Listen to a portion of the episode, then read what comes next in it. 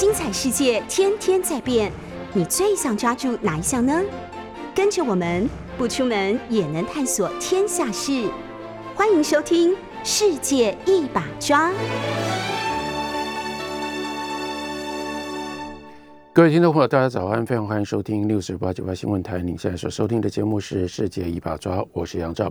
我们在 YouTube 频道上面也有直播，欢迎大家也可以看直播。好，今天来跟大家聊一下这个华视，尤其是华视的新闻发生了什么样的事情。因为我们自己是新闻台，所以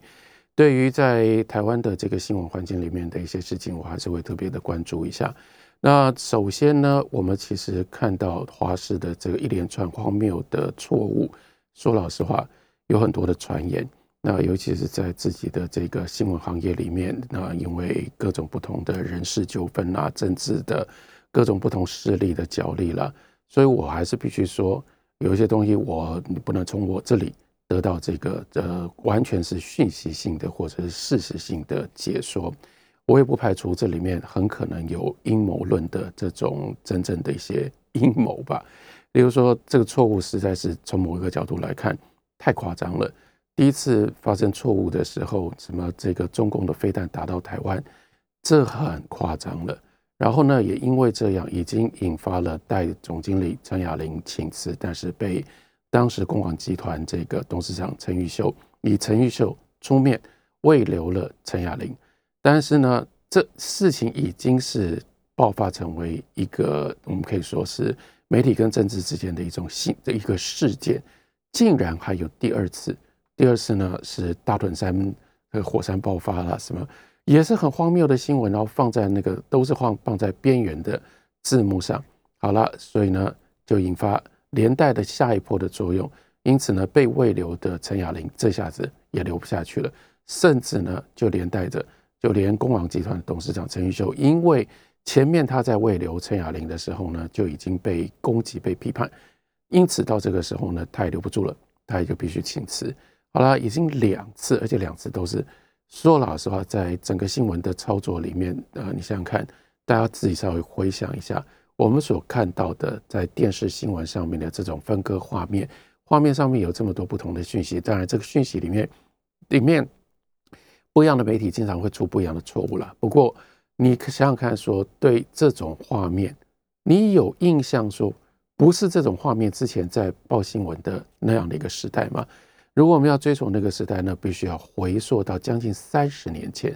所以为什么说这是一个非常 stupid 的，这是不可思议、非常愚蠢的错误？因为这是多么成熟，成熟到其实照道理讲，它只应该会出现编辑的错字的这种错误，你不可能在 format 上面产生错误，说。这个时候呢，大标要下什么？这个时候分割画面应该有什么样的？应该如何处理分割画面？然后呢，左边的跑马跑什么？底下的跑马跑什么？这都是一套已经，而且是每一天，你不要忘了，台湾有这种二十四小时的新闻台演练过多少次，累积了多少的时间？好了，即使是现在的新闻环境，电视新闻环境有所改变，这个基本的、基本的这个电脑化之后的基础，它的风本应该就在那里。说老实话，要出这样错误还不是那么简单的。这为什么？我就说不排除这里有阴谋论，这是有人刻意为了要让，例如说他的长官啦，例如说整个机构难堪，所以做了这样的事情。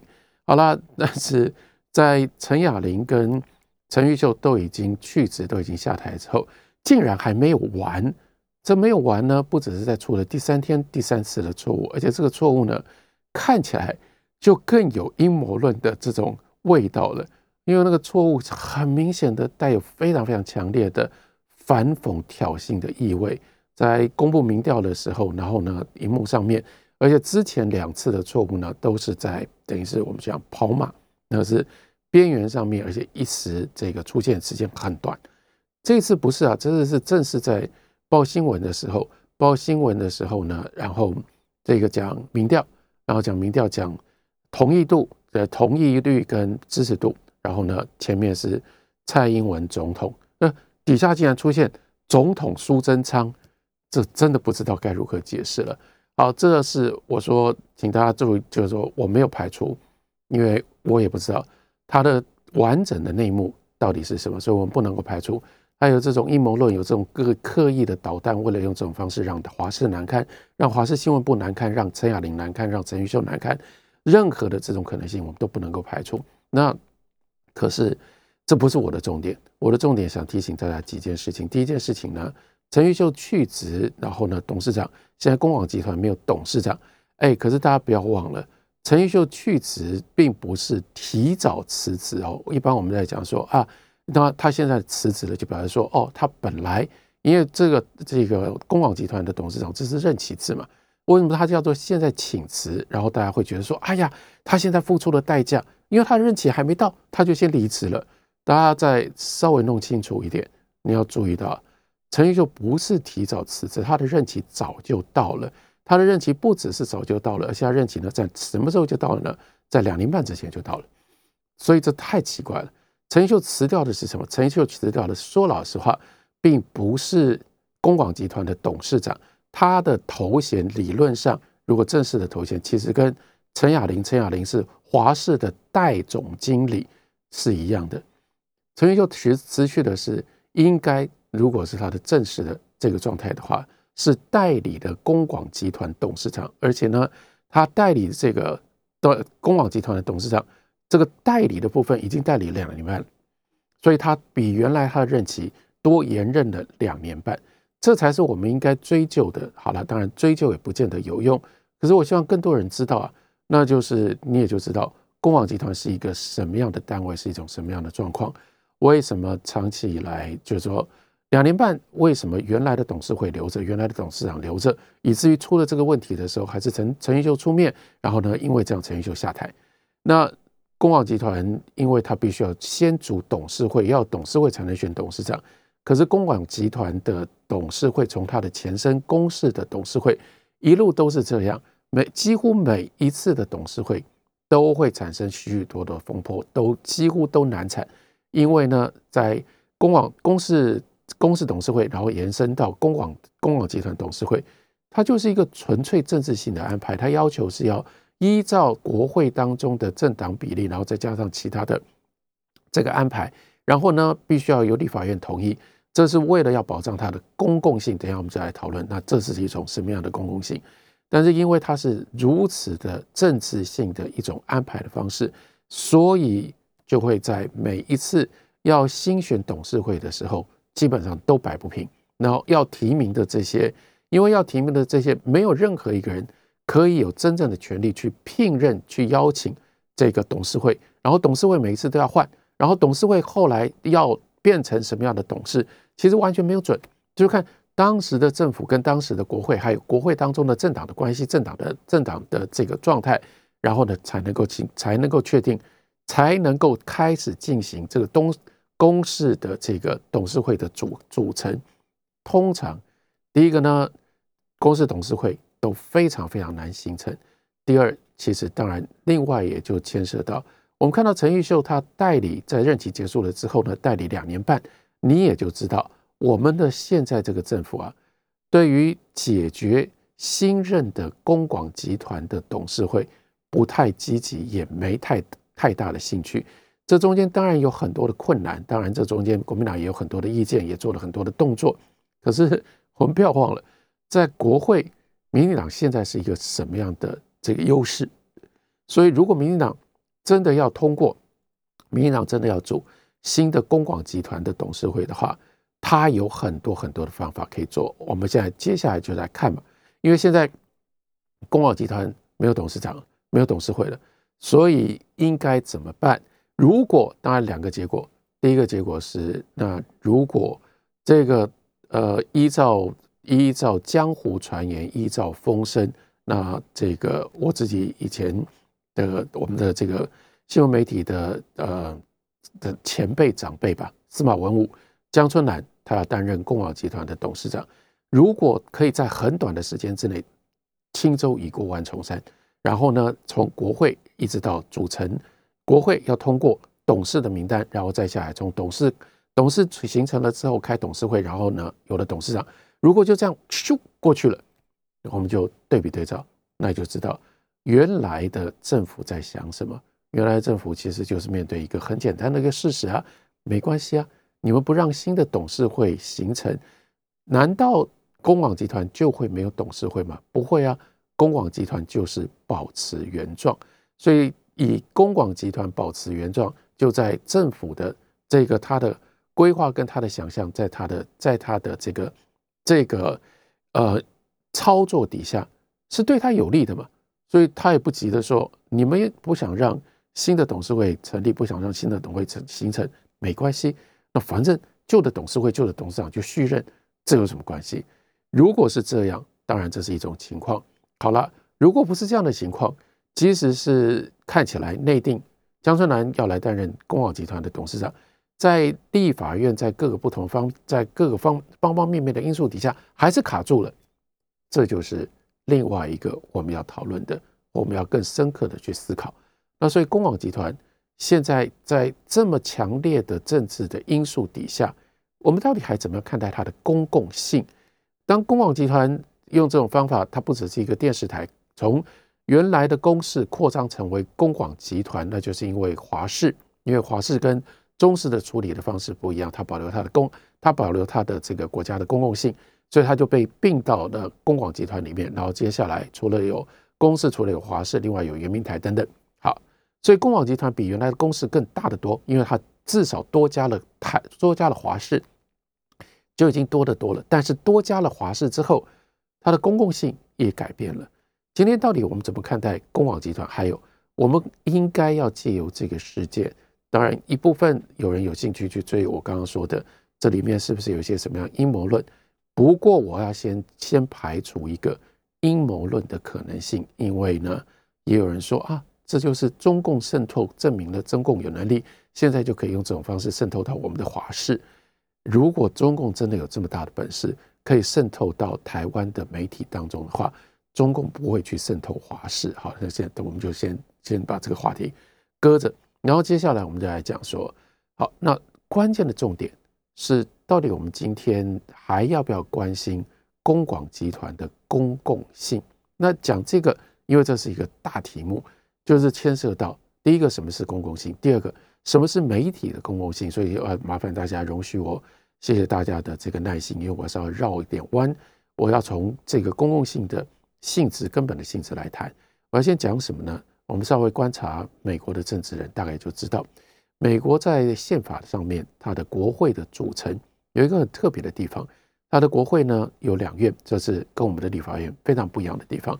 它有参议院，也有众议院。为什么美国的国会要有两院？这个背后呢是有非常坚实的这个理论的基础跟顾虑跟考量的。那一个非常明确的，那就是因为美国是联邦，一直到今天，它我们称之为叫美国，美国，但它正式的这个名正式的国名是 United States。State 是复数，它是各州联合在一起所形成的一个国家，所以它是联邦制。所以它的真正的这个主体不是联邦政府。为什么它叫做联邦政府？因为它的主体是各邦或者是各州，它是由各州联合在一起之后，它才形成了这样的一个国家。所以参议院基本上就是要保障这个国家这个人联邦的政府。是由五十州的这个每一个各州，他们独立意志底下，在宪法的规定底下所组成的一个国家，所以这个各州的独立性必须，也就是反映在参议院的这个呃选举跟它的设计上。所以我们就看到，第一个参议院是一百个参议员，因为每一个州，只要你是联邦当中的任何一个州，你就分配到两个参议员。那这个最关键的，例如说，我们看一下罗德岛，这是美国最小的州，几个参议员呢？两个参议员。加州，这是美国面积最大、人口也最多的州，几个参议员？两个参议员。所以罗德岛州跟跟这个加州，他们的人口差这么多，他们的土地差这么多，他们的预算差这么多，可是在这个联邦的架构底下，到了哪里？到了参议院，他们是平等的，他们都各自。有两个参议员，但除了这个各州的为了保障各州的权利之外，参议院跟众议院在当时的美国的宪法的设计一直延续到今天美国政治的精神。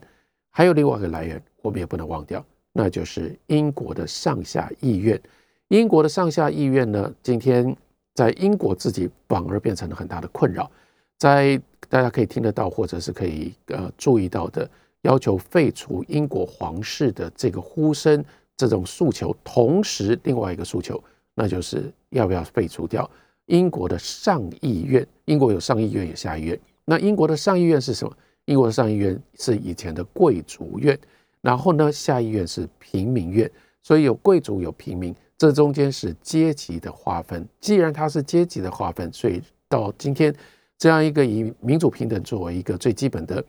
原则底下所建立起来的政治体制，听起来就很奇怪。为什么有人地位比我们高，所以他上他进上议院，然后呢，我们这种人我们要通过一票一票去跟选民要了之后，得到受到受到得到了选举，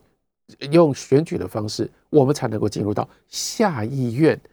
但今天在英国弥补的方式，那就是上议院听起来很好听，但上议院其实基本上没什么权利；下议院听起来不好听，但是呢，下议院有主要的权利，甚至有非常非常重要的一些象征性的表示，说我们作为平民，其实我们的权利更大。例如说，大家可能有人知道，但有可能有一部分人不知道，每一年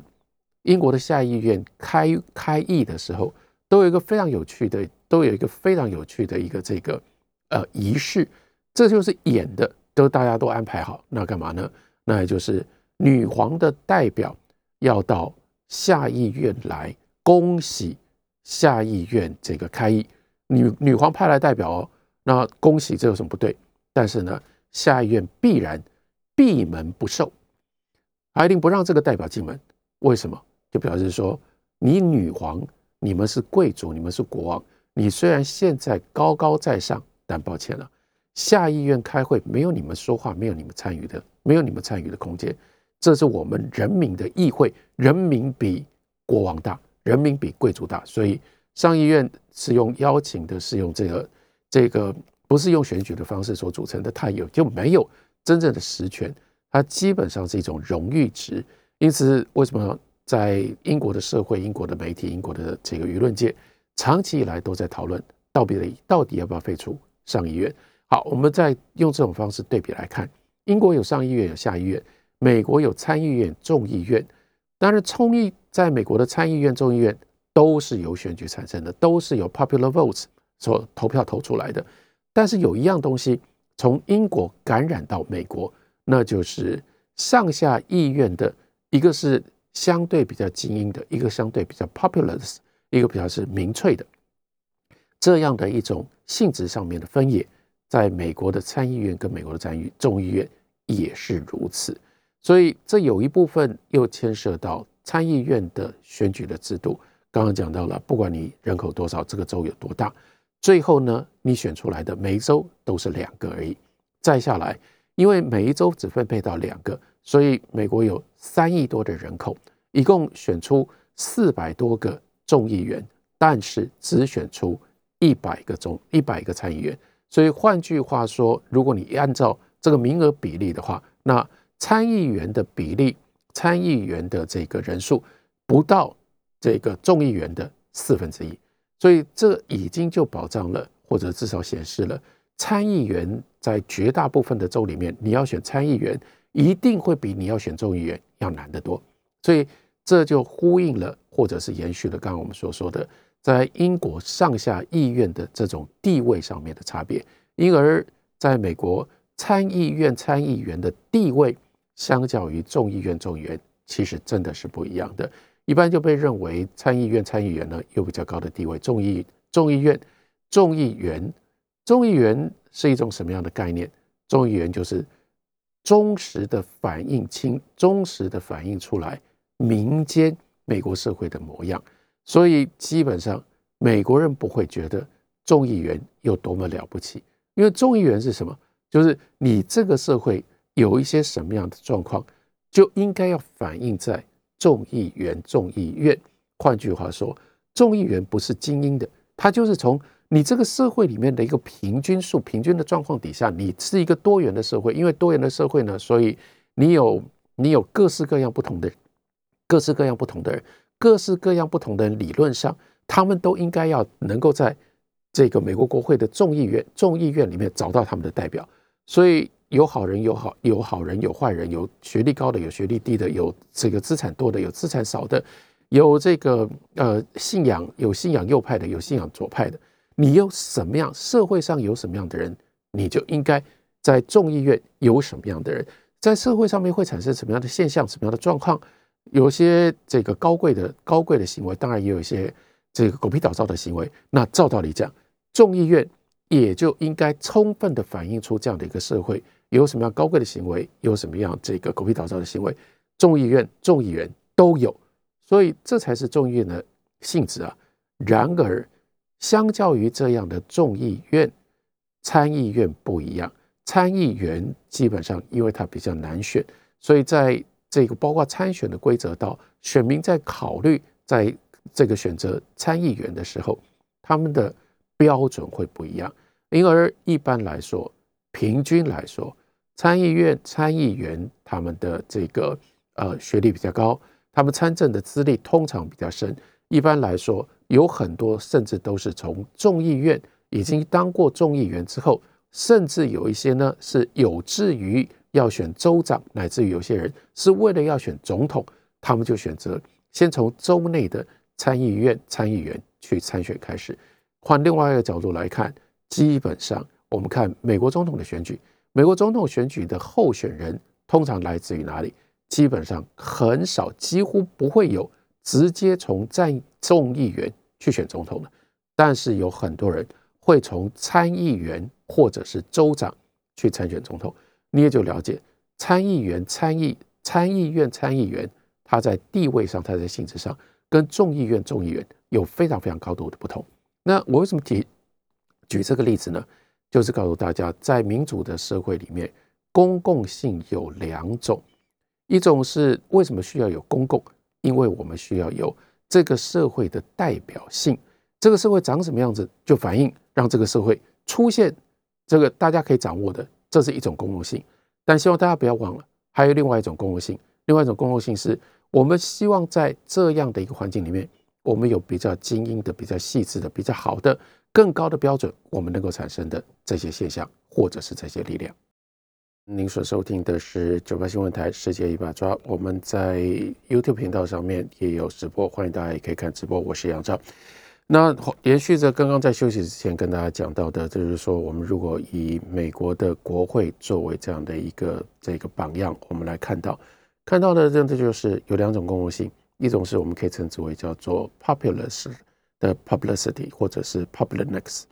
就是民粹性的公共性。但是还有另外一种，这就是像在美国是由众议院所代表的。但另外还有一种公共性，那就是参议院式的。那是什么？因为在一般的这个社会的公共啊，在社会的运作当中，有一些我们认为值得被开发、值得被保留的更好的价值，但不见得能够在一般的状况底下得到支持。所以这个时候，我们必须要用公共的资源来保障有这样的东西可以。维持在这样的一个社会里，那因为有这两种公共性，所以我们就可以更进一步来探索。例如说，现在的公网集团，它在媒体上面究竟所呈现出来的、所追求的、所给予我们的是一种什么样的公共性？简单的说，这是我的最基本的态度跟立场，跟大家沟通。比如说，华视，华视它号称说它是它现在也是一个公网集团，所以它是一个公共性的一个媒体，但我们真的有需要？这样的一种公共性的媒体吗？最大的一个问题是，这个公共性的这个媒体，基本上它只有在它的归属的所有性上面，它是公共的，因为它属于公广集团，它属于国家，它属于作为政府拨预算去这个经营的一个一个媒体。但是在它的内容，在它所有的运作上，它基本上跟所有的其他的这个台湾的媒体都没有两样。在它没有两样的情况底下，我们看到说那个公共性到底应该如何的这个安排，或者是如何的保障？像我们刚刚讲，为什么需要有众议院？那是因为民意三亿人民很难来做什么样的决定，很难来订定法律法令，所以才需要有，才需要有，才需要有代议制。可是，在美国设计众议院选众议员的时候，他们就是要求我们这个这个在这里面选出来四百多个议员，他们要代表三亿的这个美国的人民，所以他们要干什么？他们要尽量接近这个三亿人民的 composition。那可是换另外一个角度来看，如果像在瑞士的直接民主，如果在技术上面可以解决的话，三亿人民可以有效的各自表达他们多元多样的不同的意见，而且能够形成，因而且能够形成这个正式的程序，能够立法，能够监督政府的话，那依照这样，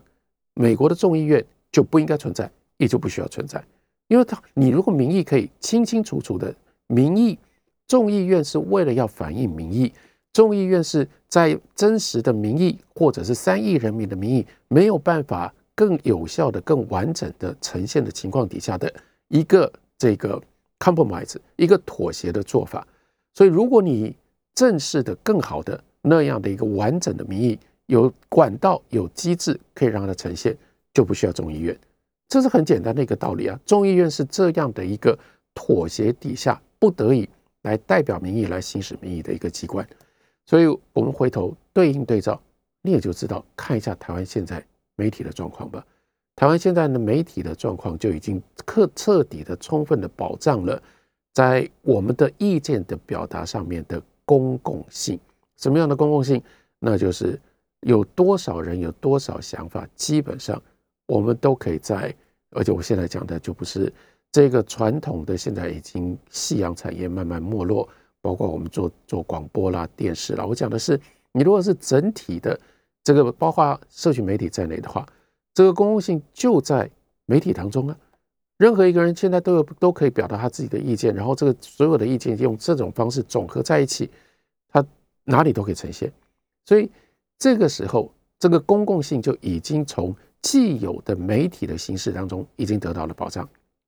我们为什么要在？你可以想这个。非常非常庞大复杂的环境，在这个环境里面有最基本的或者是最广大的社群媒体，在这个社群媒体之上，有一些主导社群媒体的一些一些一些另外的一些管道，在这些管道之之上，有这个我们看到的传统的既有的媒体，有报纸，有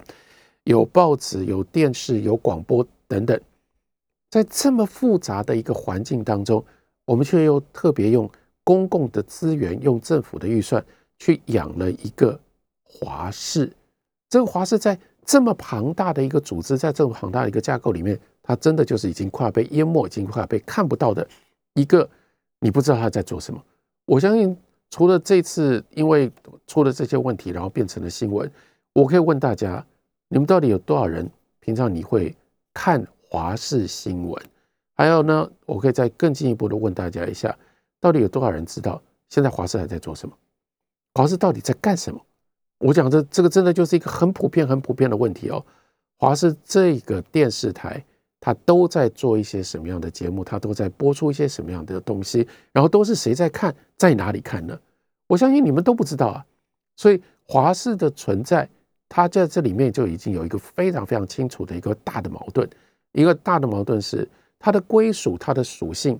是。来自于政府，我们所有每一个人，我们每一个人，我们作为纳税人，然后呢，用我们纳税的钱去养这样的一个媒体，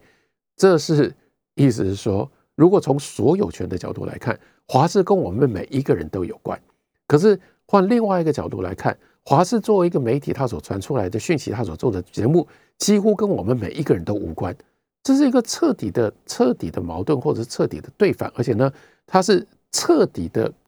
这个彻底的近乎到讽刺的这样的一个对比，一个跟我们在所有权上面属于我们每一个人，跟我们每一个人都有关系的一个媒体，它所做出来的任何事情，跟我们任何一个人基本上都没有关系。你不觉得这应该要解决吗？什么叫做媒体的公共性？仍然让我们再换另外一个角度来看，它应该用什么样的方法跟这个社会发生关系？当然，这里因为从公式这个公式形成之后，这二三十年的时间当中，已经太多讨论，所以我长话短说，我只是说，我们对比对照看一下，比如说英国的英国广播公司 BBC，或者是日本的 NHK，BBC 跟 NHK 他们也都是公共的这个媒体，这些他们是全世界最有名的几个公共媒体这个之一。那你看一下他们的运作的方式，最有名的，哎，这个很有趣，因为大家如果有兴趣的话，你可以去看一下，像村上春树他写过的这个非常精彩的小说《E.Q. 八四》。在《E.Q. 八四》当中，那个男主角叫做天武，他留下小时候跟他爸爸最深刻的印象，那就是他爸爸是 NHK 的收费员，而且他爸爸呢，就是费用他是应该讲，也甚至不只是收费员，收费员好了，既是收费员，可是他印象最深刻的是，既作为一个收收费员，他爸爸同时经常要去催缴，催缴就是有人没缴钱，你就要必须要去催他。可在那个时代，怎么去催缴？催缴呢？因为通常人家为什么没缴？你平常去敲门，没人在，所以这个时候呢，你只好选择周末的时候。所以为什么他印象会那么深？因为他老是常常周末被他爸爸带着，陪他爸爸去催缴，催缴就会遇到各式各样那个想要不缴钱的、缴不出来的各种不同的社会百态。这在小说里面是非常精彩的这一段。那。反映的就告诉我们说，不管是 BBC 或者是 NHK，他们这个经费到底怎么来的？他们其实是靠国家立法，而且呢，那个状况、那种当时的那种方式，其实很有趣。它是让你非常非常有感，付出钱来养这个媒体。因为当时的方式就是从一开始的时候有了电视，所以你在家里，你每买一台电视，你就要登记。你登记，你有了电视，因为你有了电视，你就可以看得到。这个其实最早是从广播开始，然后从广播收音机，然后到后来变成电视。你家里有收音机，你有电视，你就能够收听到 BBC，你就能够看得到 NHK，你就应该付钱。那所以他是用这种方式登记你的收音机，登记你的电视，每个月定期来跟你要钱。所以我的意思说，为什么你很有感？每隔一段时间，你就会被敲门了，然后你就收到一张单子，这就是你付给。BBC 的钱，这就是你付给 NHK 的钱。好，因为这样你很有感，你当然会想，这是什么？这是我付钱的媒体，那我要知道我付钱的媒体到底怎么服务我。那所以你打开电视，你打开收音机，你就听一下，你就看一下 NHK 在干嘛，BBC 在干嘛，这是最有效的一种监督。但是这种监督最后所形成的，我们说什么叫做 BBC 的这个典范？什么是他们的公共性？也就是在那里，BBC 的从业人员有一个非常清楚的一个标准，他们当然有责任，因为他们的经费的每一分都是人家家里面有收音机、有电视的人，他们一个月一个月用这种方式非常有感的缴出来的。他们当然知道说，人家会要求说你要给我们回报，但回报是什么？回报就是 BBC 跟 NHK。他们就必须要努力致力做这个节目，这个节目要能够说服，要能够说服政府，要能够说服国会，要能够说服所有听收音机跟电视的这个观众、听众。标准是什么？标准不是说我们都会做你们喜欢的节目，而是我们做如果你们不听不看，是你们自己的损失的节目。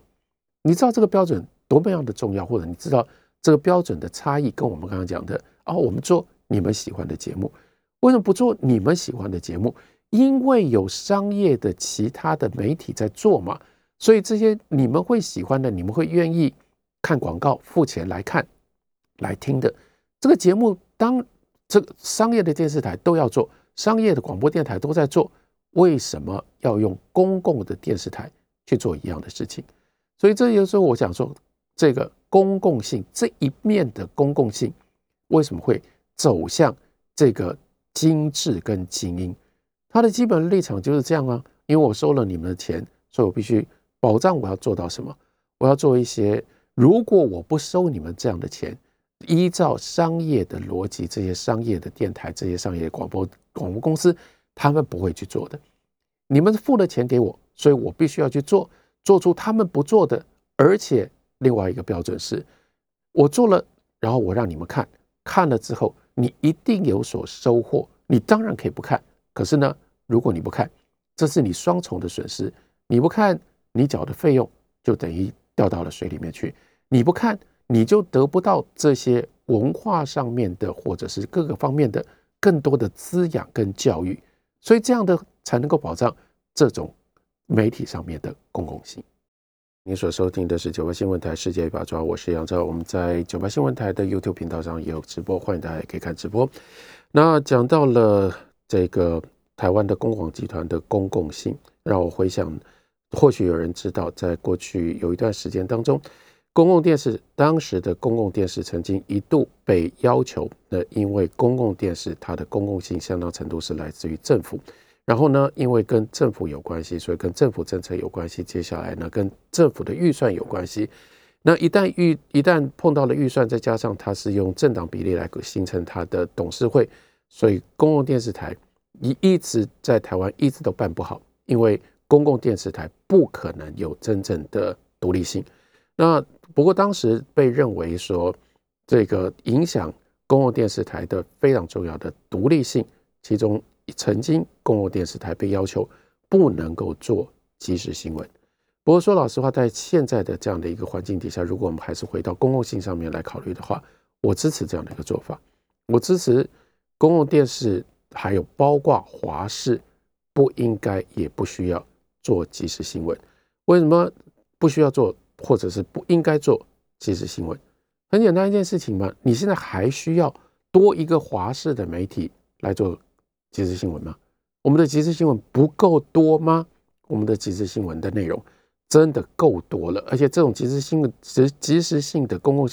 即时性的新闻，它因为有各种不同的立场，有各种不同的角度，甚至有各种不同的这个传流的方法，所以它的代表性是足够的。当然，有人会说：“哎呀，那这里面充满了各种不同的假新闻，然后这里面有很多的。”我们当然没有办法判断，我们是不是要有一个公共的媒体来帮助我们，保证我们在这里都可以得到公正的新闻、正确的新闻？没有这回事啊！